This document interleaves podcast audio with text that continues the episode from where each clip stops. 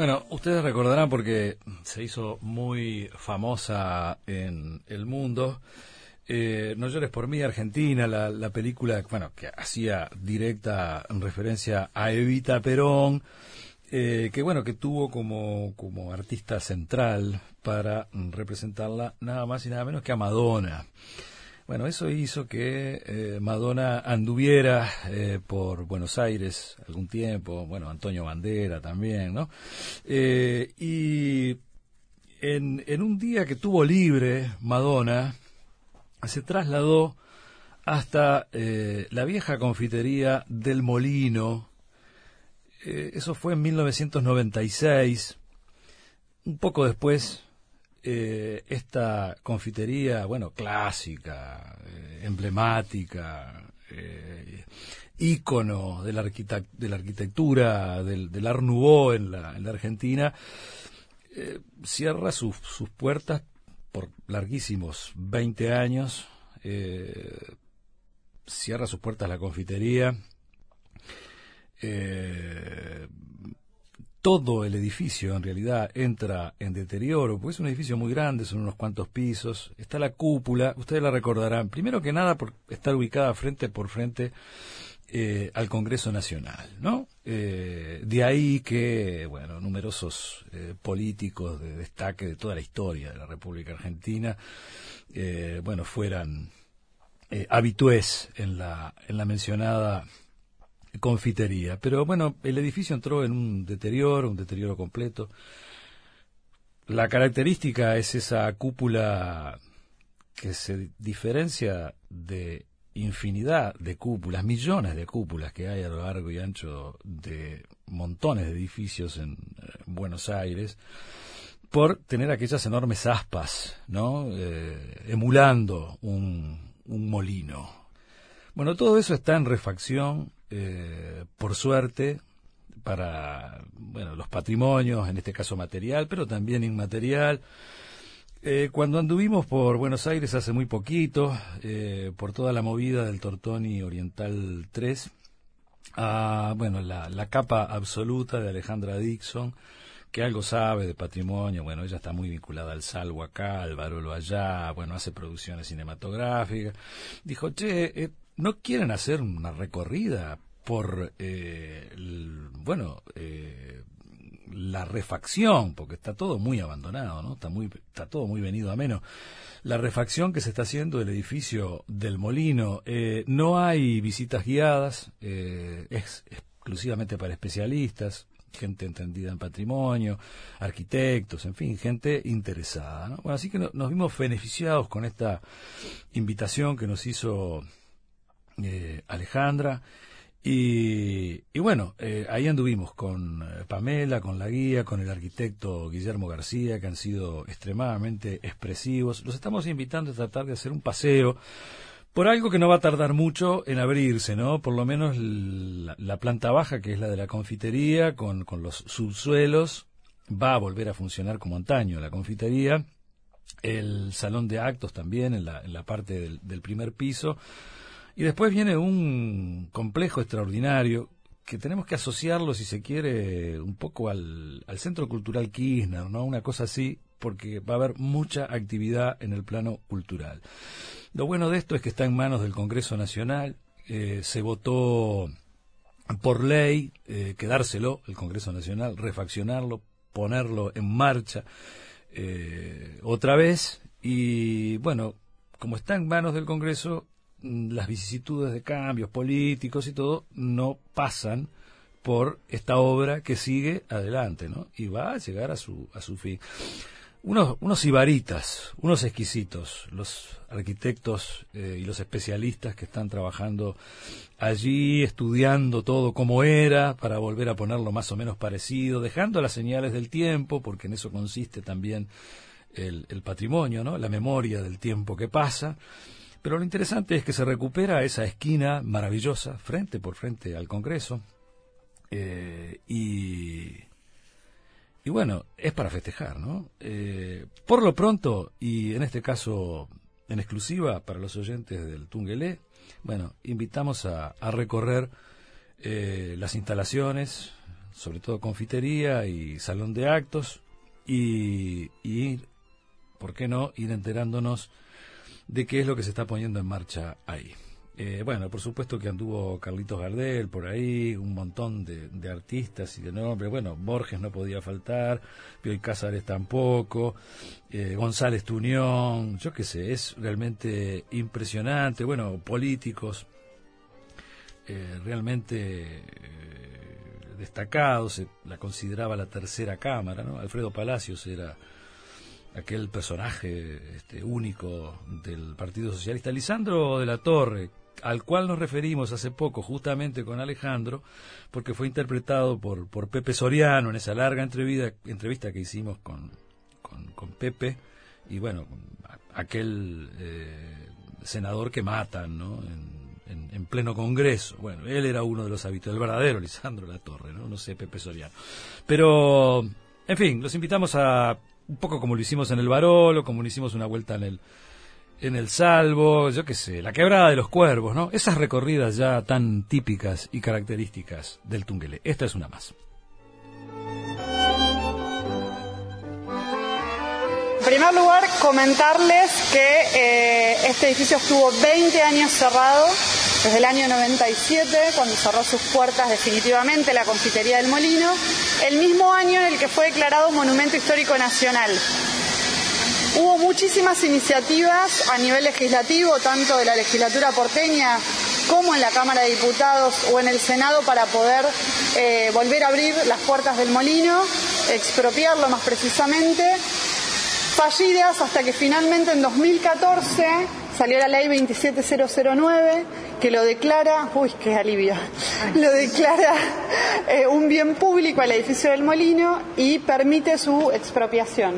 El proceso fue bastante largo, pero finalmente el Congreso de la Nación toma posesión efectiva del edificio en julio del año pasado.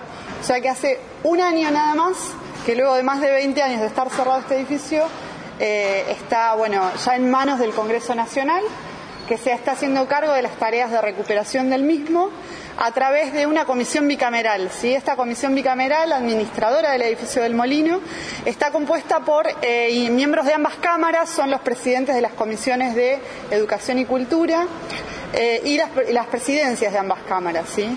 Em, en ese sentido, estamos muy contentos de que ha habido una continuidad en la política pública. La ley salió en el 2014 y luego se continuó con la decisión política de la necesidad de recuperar este edificio tan emblemático para los porteños y para los argentinos.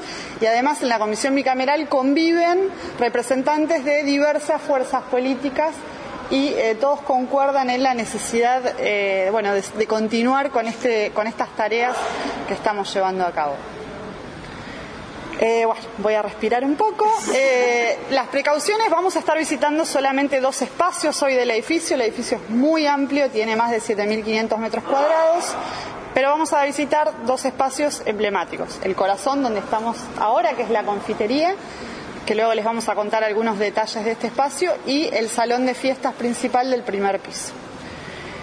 Em, las precauciones, bueno, vieron lo que fue el ingreso. hay varios módulos de obra en curso, por lo cual nos movemos con mucha precaución. No está abierto al público. El edificio es una visita institucional em, que, la hacemos para especialistas y para grupos eh, que tienen alguna vinculación con el patrimonio y que nos ayudan a difundir y a comprender eh, cuáles son las tareas que se están llevando aquí. ¿sí? Por eso, bueno, verán cuando circulemos por el edificio que no está en las mejores condiciones para ser visitado. ¿sí? Guille, te dejo la palabra para que nos cuentes. El edificio es una sumatoria de tres edificios. Eh, cuando se materializa la Avenida de Mayo, comienzan las obras del Congreso Nacional a principios de siglo. Eh, un par de este, inmigrantes italianos que habían comenzado con su eh, confitería, la antigua confitería del Molino, aquí donde hoy está la Plaza del Congreso, a pocas cuadras, que habían tomado por la serie de molinos harineros que había en, el perímetro de la Plaza Lorea. Y este, cuando se abre la plaza y se demuelen estas manzanas, ellos adquieren, en este caso Brena, Cayetano Gaetano Brena, eh, esta esquina, primero el lote de esquina, 1903, y ya para 1905 inaugura la nueva confitería del Molino en esta esquina. Gradualmente incorpora un par de edificios adicionales, uno que comienza más o menos detrás de esas columnas hacia el lado de eh, Callao, que tiene el numeral Callao 32 en su acceso, que ya cuando lo incorporan este, tenía primero dos pisos y lo llevan a cinco pisos, que es la altura total que tienen este, hoy el edificio. Y luego a, posteriori se adquiere una lonja de tierra que va por detrás de ese muro, por la que ustedes sentaron, que es el numeral Rivadavia 1815 y de esta forma, junto con el crecimiento en altura de los pisos por encima de la confitería, que se produce para ser inaugurado el 9 de julio del 16, con el trabajo ahora sí de eh, Francesco Gianotti, un inmigrante también del norte de Italia, que junto con su hermano, que vendía elementos de ornato para la de, decoración de aquella época, en Europa habían conocido en Bélgica las obras, las primeras obras de Arnouveau eh, imbuidos del espíritu Art vienen a la Argentina y comienzan a trabajar, en este caso Francesco, en las obras del edificio de la Galería Güemes, que fue el primer edificio de altura de Buenos Aires, y en ese contexto es que Cayetano Brena, que eh, habían inaugurado la primera o antecesora confitería de la antigua El Molino en 1850, de acuerdo a algunos hallazgos arqueológicos, eh, hemos verificado esta fecha con una fuente que memoraba los primeros 100 años de la confitería en 1950, y luego trasladada aquí en 1905, no cerrando la atención al público, materializan la obra en la que hoy estamos y que se inaugura el 9 de julio del 16 como parte del homenaje de estos inmigrantes que habían hecho buena fortuna y podían vivir muy bien con el, el, usufructo de esta confitería y los departamentos de renta que habían incorporado en los pisos superiores, bueno, este, la inaugura y es parte de la historia de Buenos Aires de estos últimos 100 años. ¿no? Eh, una confitería que obviamente sigue el estilo básico de Art Nouveau en términos genéricos, eh, que de alguna forma se opone eh, es un contrapunto con el estilo académico del, Palacio que se había inaugurado en 1908, aunque estuvo culminado recién para la década del 40. Esta mirada de, esta época, de la, de la Belle Époque, Primera Guerra Mundial, con este, procedencia de ornatos que eran de Inglaterra, Alemania, Italia, etcétera, casi todos importados, y si no era ornato importado, la mano de obra sí, por ejemplo, para hacer los estucados, para hacer los eh, falsos acabados en general. Esta estructura, eh, que en base se habla que es el primer, eh, uno de los más significativos edificios este Art en realidad es un edificio ecléctico. Nos vamos a ir encontrando que tuvo algunas modificaciones con el correr de su vida en el siglo pasado. La lámpara aquella, que es muy importante eh, y que aparece ya en la reforma del 30, no sabemos si hubo algún antecedente, pues este edificio en el año 30 eh, la revuelta de, la caída del gobierno constitucional con Uriburu al frente, eh, hay una serie de, dicen las crónicas, de tiros ida y vuelta, y finalmente ingresa la policía, se incendia el edificio y dicen que estuvo unos meses cerrados y entendemos que allí es donde se produce el ayornamiento ya del estilo básicamente Arnubo, algunas incorporaciones de eco y algunos elementos también del, eh, neocolonial, por ejemplo, como los vitrales que tienen todas escenas de Don Quijote de la Mancha, que tienen ya una factura neocolonial, y lo ven ustedes contrastante con los únicos dos vitrales Arnubo claramente identificados ahí a nivel inferior.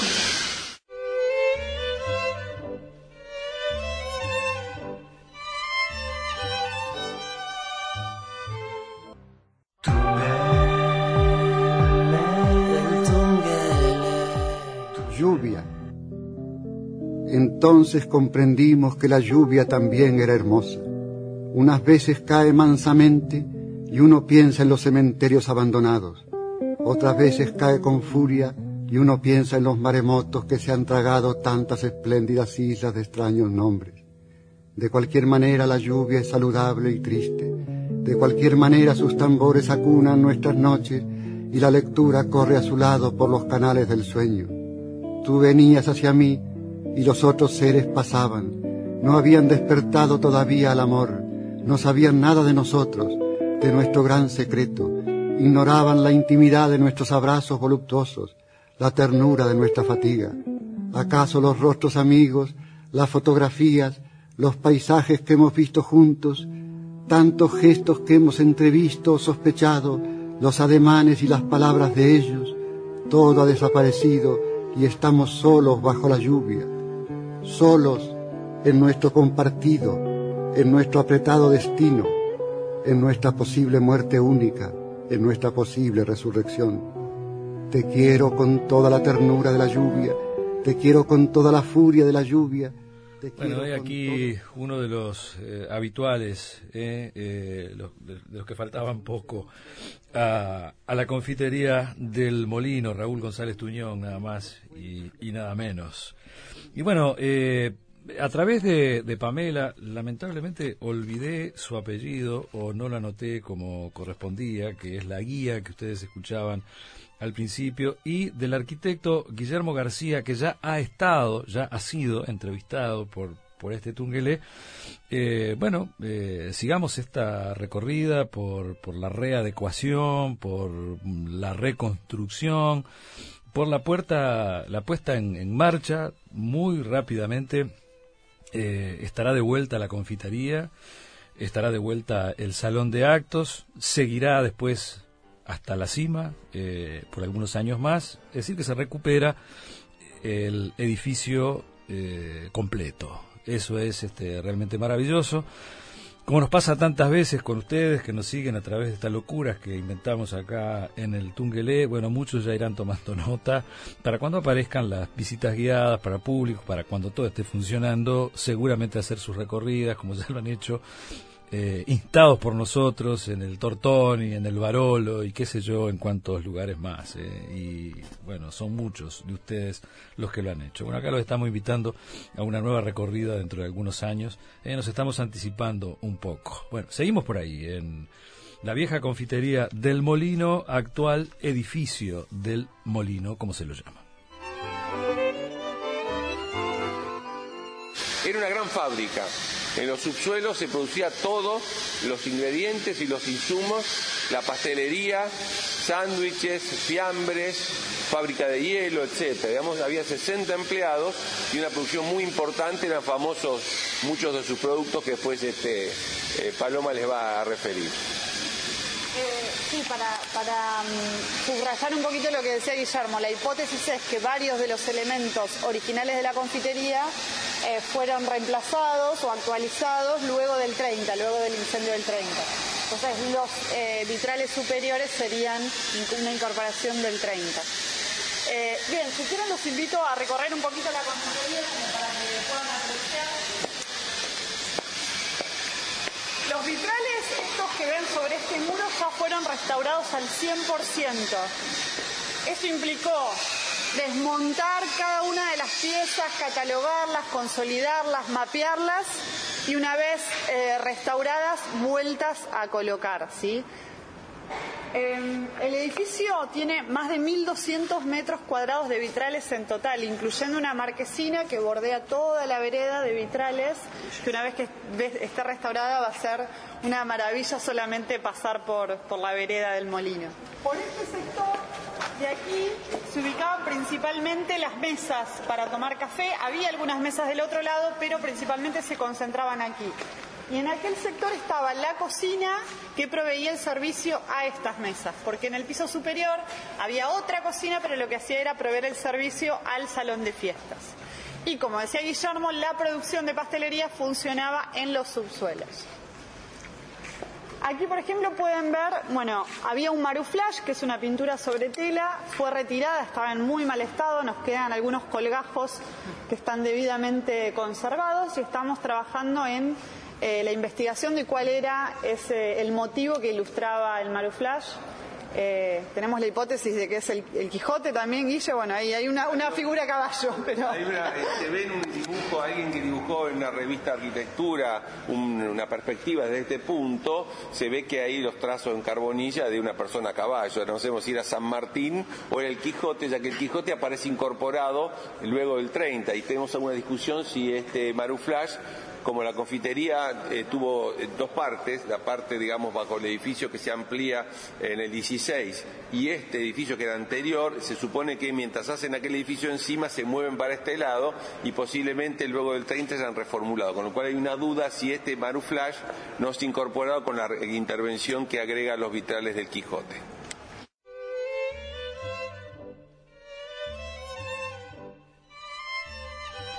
Bueno, iba a ser un equipo grande, representativo del Tungelé, el que iba a hacer esta recorrida con Alejandra Dixon, Alejandro Michelena, no sé qué pasó con, los Alejandros, las Alejandras y los Alejandros, porque desaparecieron de escena. Y al final eh, quedamos en la vuelta eh, yo y, Jacqueline, Jacqueline Listur, nos fuimos turnando, nos, nos, pasábamos el grabador, nos pasábamos el celu para sacar fotos, pero esto viene a cuenta porque en este preciso instante estamos publicando un montón de fotos en nuestro Facebook, eh, que me parece que es un auxilio imprescindible, ¿no? Eh, para ayudar a la charla. ¿eh? Este, quienes no pueden bicharlo ahora lo, podrán bichar más adelante, pero, pero bueno, tienen esta posibilidad. ¿eh? Eh, hay unas fotos muy lindas, es todo muy, muy ricamente visual, así que eh, les sugerimos esta posibilidad también. Ya tienen unas cuantas fotos ahí en el Facebook del Tungelé y en el mío personal también. seguimos la recorrida. El edificio es, patrimonio histórico nacional, tenemos la supervisión de la Comisión de Monumentos de Lugares y de Bienes Históricos. Em, y la forma de intervención a través de un plan rector o plan integral que hemos elaborado, siguiendo también la experiencia que habíamos este, desarrollado en el Palacio eh, eh, Legislativo anteriormente, eh, se basa en, en una teoría de la conservación en el que el edificio gradualmente lo vamos ocultando y vamos averiguando qué nos quiere decir y eso lleva tiempo. La forma de hacerlo es eh, dividiendo las intervenciones por complejidades e incluso también eh, eh, la obtención de recursos económicos que permitan ir llevándolo adelante, es un tema dificultoso en estos tiempos. Para eso hemos firmado un convenio, primero que la, la, Confitería del Molino edificio pertenece al Congreso de la Nación, nosotros somos una comisión bicameral. A partir de allí, y a los efectos de lograr este, concurrencia de recursos y de, elementos técnicos de apoyatura, hicimos un convenio interjurisdiccional con el Ministerio de Interior y con el Gobierno de la ciudad. Entonces, algunas de las obras las estamos proyectando junto con el Gobierno eh, nacional y otras proyectándolas y financiándolas con el, Gobierno de la ciudad. Y otras obras las estamos financiando con, eh, a través del Congreso de la Nación. Entonces, esto permite, digamos, dividir la obra por complejidades, hacerse de los eh, de las empresas especializadas y no licitar globalmente con empresas muy grandes que son un sello y que después terminan subcontratando en gente especialista. Vamos directamente a los especialistas. Somos muy rigurosos en el momento de la selección en cuanto a antecedentes, capacidad técnica, memorias descriptivas, etcétera. No es solo aprecio esto. Y por el otro lado también hacemos pruebas piloto. Esto nos demanda tiempo, pero nos da un correcto acercamiento a cada uno de los componentes materiales. Ya hicimos, estamos terminando la prueba piloto de la fachada, que es el andamio blanco por el que ustedes ingresaron. ¿La fachada del gobierno de la ciudad se encarga? El gobierno de la ciudad en este momento, esta semana empieza la fachada, siguiendo los parámetros de la prueba piloto que hicimos nosotros, que está detrás de la, de la media sombra blanca por la que ustedes entraron. Con los materiales originales. Eh, sí, no es Piedra París. Eh, eh, eh, sí, genéricamente podemos decir que es Piedra París, pero en realidad en esa época todavía no, no se usaba la importada. Entró un poco después la Piedra París importada. En realidad es una piedra local, siguiendo la técnica de Piedra París. Tenemos hecho los ensayos de laboratorio, los componentes, tiene algunos componentes de mica y alguna piedra de Córdoba. Sí, puede tener algo de cuarzo, eh, sílice, digamos, tiene algunos componentes, eso se analizan, se, eh, fabricamos los faltantes y reintegramos. Nosotros conservamos en esencia la base y reintegramos los poros faltantes. No, no, no se hace una veladura total, ¿no? Eh, los pisos son de mármol importado. Eh, este segmento vamos a tener que desmontarlo. Usted ve que está muy alabeado porque tiene estructura metálica el edificio y tiene problemas de foliación de hierro. Estamos ya trabajando en los distintos subsuelos y en un momento vamos a llegar a este nivel para recuperarlo y que hay que primero mapearlo. Este trabajo del protocolo de mapeo lo estamos haciendo con el Ministerio del Interior, que es el mapeo de todos los elementos como están. A partir de ahí la instrucción de la fotografía y el desmonte la reintervención de toda el área estructural con bovedilla, el saneamiento de los perfiles, volver a hacer la bovedilla, etcétera, y volver a colocar todo el piso en la misma posición de cada pieza. Y luego reintegrar las roturas. Sí, vamos a ver todas las piezas y luego se reintegran roturas. No hay más beta. Reintegrar las roturas sería. reintegrar las roturas se hace con polvo de mármol y resinas especiales. Que no queda para nada la Que queda pena, se nota. No, no, queda la memoria del pasado, queda. Lo que pasa es que obviamente no queda un hueco ni una ranura. por ejemplo, el criterio, pues, ese espejo que está ahí, hay partes que están bien y otras Sí, los espejos en general vamos a empezar ahora por los del primer piso, vamos a conservar la pátina del tiempo. Ah, ah. Vamos a parar, eh, hay que desmontarlo, parar la oxidación que está por detrás, reintegrar la lámina de plata o reincorporar algún elemento que dé ese efecto sin dejar, eh, por, eh, sin evitar las marcas del tiempo. Igual que las pequeñas fisuritas que tienen este, las columnas, hay que pasivarlas, hay que eh, se, hace un sunchado, se consolidan, pero las pequeñas grietitas selladas quedan visibles si uno está cerca se da cuenta que es viejo. Vamos a ver ahora después en la, planta alta ya las columnas de este tipo restauradas. Esto todavía no está intervenido. Aquí solo hemos intervenido todo el recambio de luminaria, todos los cableados, hemos restaurado el reloj, que es un reloj suizo, y está funcionando, y este y hemos hecho algunas intervenciones en luminarias que ahora tenemos desarmadas para replicarlas y nada más. Y estamos trabajando fuertemente este año en el primer piso, que ahora iremos a recorrer. Para la licitación de la concesión, ¿tienen previsto algún cambio de uso o no? ¿Mantener los usos originales? La, ley prevé que eh, vuelva a funcionar la confitería eh, que, y que incluso se conserve. Salón en el primer piso. salón en el primer piso y el resto del edificio actividades culturales.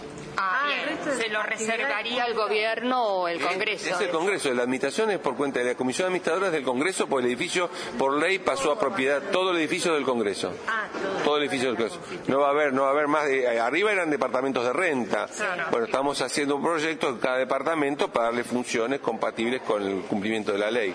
Son tres, tres los destinos que establece la ley. Eh, el espacio gastronómico, que la idea es que... Em,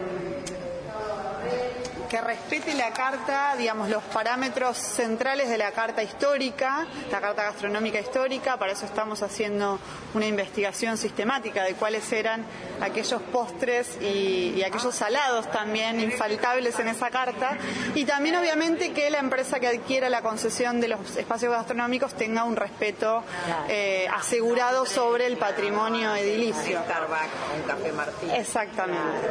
Eh, así que se va a respetar el ambiente, el servicio, aunque seguramente va a haber otros espacios que no tengan el mismo espíritu tradicional de aquel momento. Porque, como sabrán, el edificio del Molino no tiene, todos los espacios no tienen el mismo valor patrimonial. Eso fue lo que se estableció en aquel plan rector que les comentaba Guillermo, que elaboramos el año pasado. Hoy vamos a recorrer espacios que tienen altísimo valor patrimonial, pero hay otros que fueron intervenidos posteriormente y no requieren los mismos cuidados a la hora de restaurar cada uno de los componentes. Y les comentaba, tres destinos, la confitería concesionada que va a permitir también obtener recursos para que este plan de restauración tenga continuidad, un centro cultural y un museo, ¿sí? Así que la idea es que haya una experiencia cultural del molino. El, molino, la cúpula, da mucho trabajo y si Estamos trabajando en eso, con el gobierno de la ciudad. Mucho trabajo, sí. Eh, a ver, eh, es una, una característica del edificio, estructuralmente es, es, muy, muy moderno para la época. Piensen que estamos en la Primera Guerra Mundial con restricciones para la llegada de materiales, muchos se hundieron este, durante el traslado, con lo cual hubo que replicar otros materiales, buscar alternativas locales en cuanto a la estructura. Y hay perfilería alemana, la empresa contratista que ejecuta eh, la ampliación del edificio para llegar de tres pisos a cinco más la torre cúpula, es una empresa alemana, GOP, que es la primera empresa que hace hormigón en la Argentina. Y este edificio, aunque toda la estructura inferior es metálica, en un momento Gianotti, dada la velocidad que le habían propuesto en menos de un año y medio inaugurar el edificio para el 9 de julio del 16 y fue convocado un año antes, este, decide probar la técnica del hormigón y en este caso premoldeado. Es decir, hay piezas premoldeadas que se van montando sobre la estructura metálica con algunos aditamentos que eh, la, la, cúpula está como volcada hacia la esquina, con lo cual es exenta, no está descargando perpendicularmente sobre la estructura primaria, tiene algunas diagonales que estuvimos estudiando a los efectos de su restauración, y por otro lado hacer una técnica nueva y experimental. Eh, el hormigón armado en esa época no tenía la experiencia, había empezado menos de una década antes en, Europa a usarse, con lo cual no había una experiencia de cómo se iba a conservar. Y tiene una cantidad de hierro, una cantidad de hierro muy importante, bajo recubrimiento y muy Esto hace que esté bastante deteriorado el hormigón y tengamos que en esta obra de restauración empezar por consolidar la estructura de hormigón, reintegrar los faltantes, pasivar las armaduras expuestas y luego trabajar con los recubrimientos que, se han esfoliado, que han estallado, digamos, por el impacto de los hierros que crecen de tamaño por la oxidación. ¿Qué hay de las astas arriba? Este, ¿Se conserva algo? De, las aspas, sí. Sí, sí, está previsto, están las aspas y está el motor, vamos a, está previsto en la restauración de la torre cúpula que vuelva a funcionar. El Tungelé en Internet www.radiouruguay.com.uy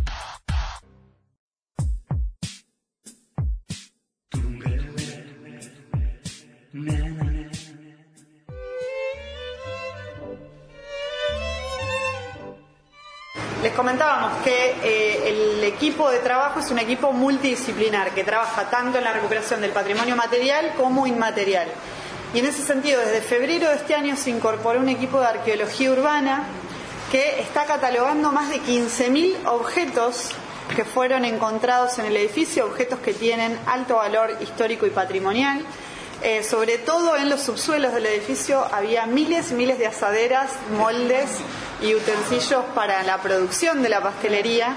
Em, y bueno, es una experiencia bastante novedosa, sobre todo porque bueno, es una arqueología, una experiencia de arqueología urbana en un monumento histórico nacional. Em, así que bueno, tienen mucho trabajo por delante, están catalogando esos 15.000 objetos. Imagínense que desde hace un año, cuando el Congreso tomó posesión, hasta la fecha se han sacado más de 20 contenedores de basura, pero basura cuidadosamente seleccionada para que ningún objeto o o material, por más pequeño que sea, se pierda en ese proceso de limpieza y eh, no nos permita, por ejemplo, poder replicar los picaportes eh, de alguno de estos salones eh, que tienen un alto valor patrimonial.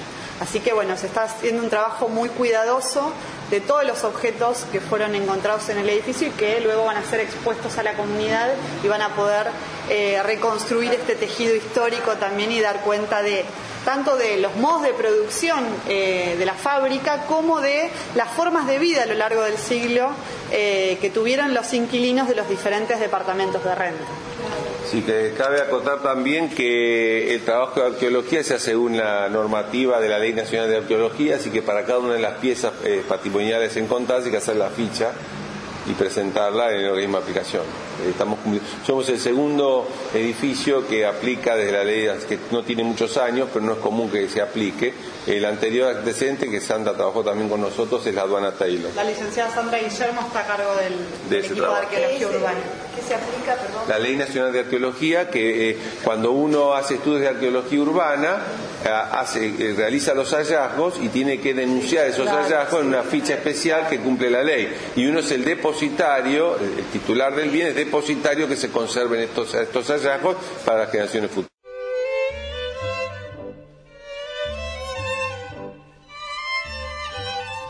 Bueno, una de las esquinas típicas, eh, Rivadavia y Callao, bueno, la esquina del Congreso también, ¿no? Eh, frente por frente, la vieja confitería del Molino, eh, más de 20 años cerrada, había entrado en una sucesión de, periodos de crisis, bueno, totalmente recuperada, en obra, lo primero, y inaugurarse relativamente dentro de poco tiempo, el espacio de la confitería con sus comidas eh, típicas, el salón de, actos, que fue el centro de nuestra recorrida por allí, y después se sigue absolutamente con todo el edificio que se transforma en un complejo cultural que bueno, va a ser para alquilar balcones, ¿eh? sinceramente. Una, una, una, maravilla que eh, nuestros hermanos porteños eh, se dediquen a este tipo de cosas. Y nos encanta además que se esté en manos del Poder Legislativo. Agradecerle allí a Pamela, la, la guía, a Guillermo García, el arquitecto,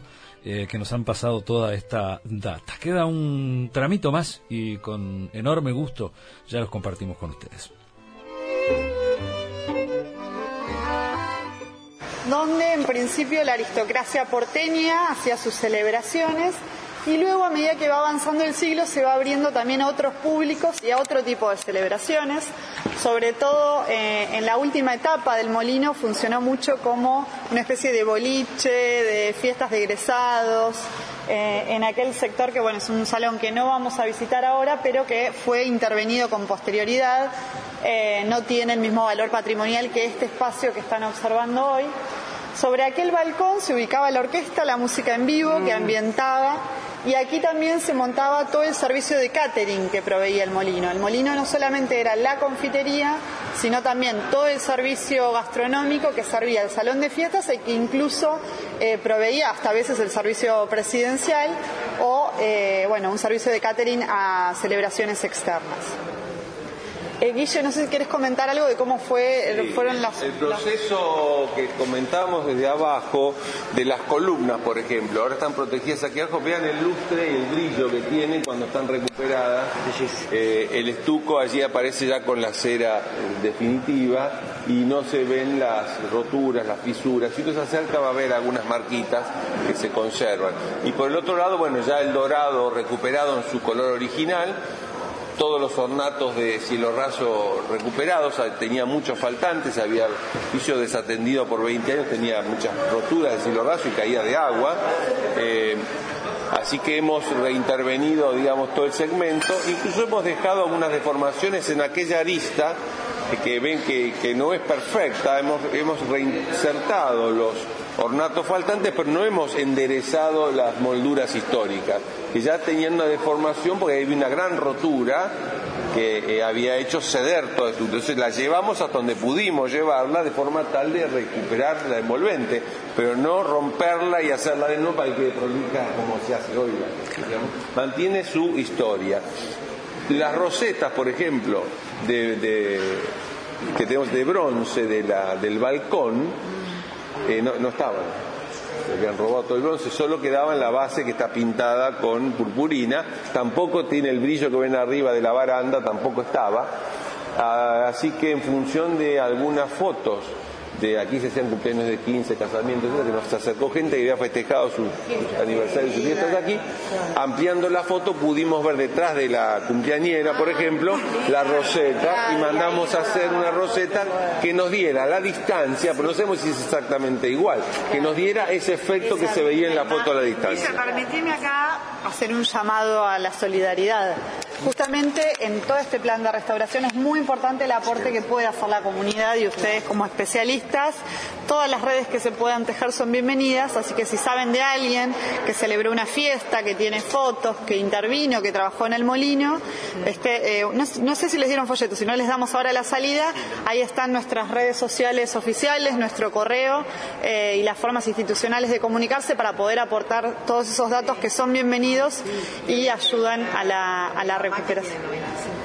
Ay, sí, hasta además una foto, una historia, un, nada, reponer un postre y a veces una foto que parece insignificante de una cumpleañera de 15, bueno, nos permite dilucidar algunos de los misterios que todavía conserva el edificio.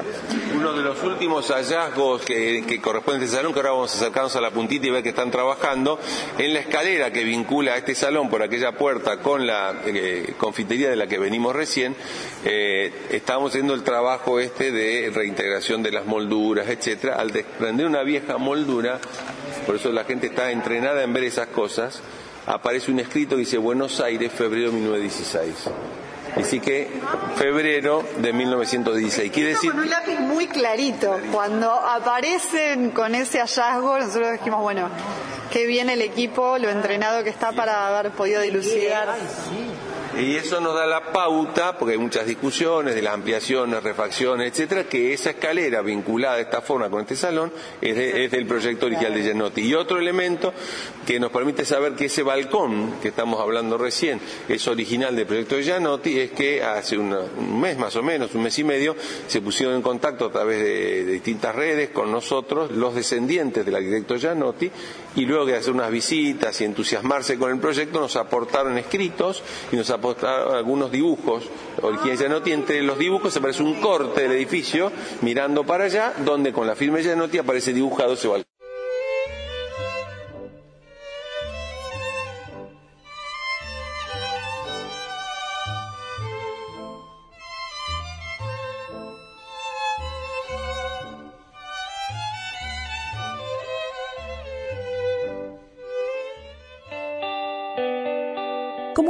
Con nosotros.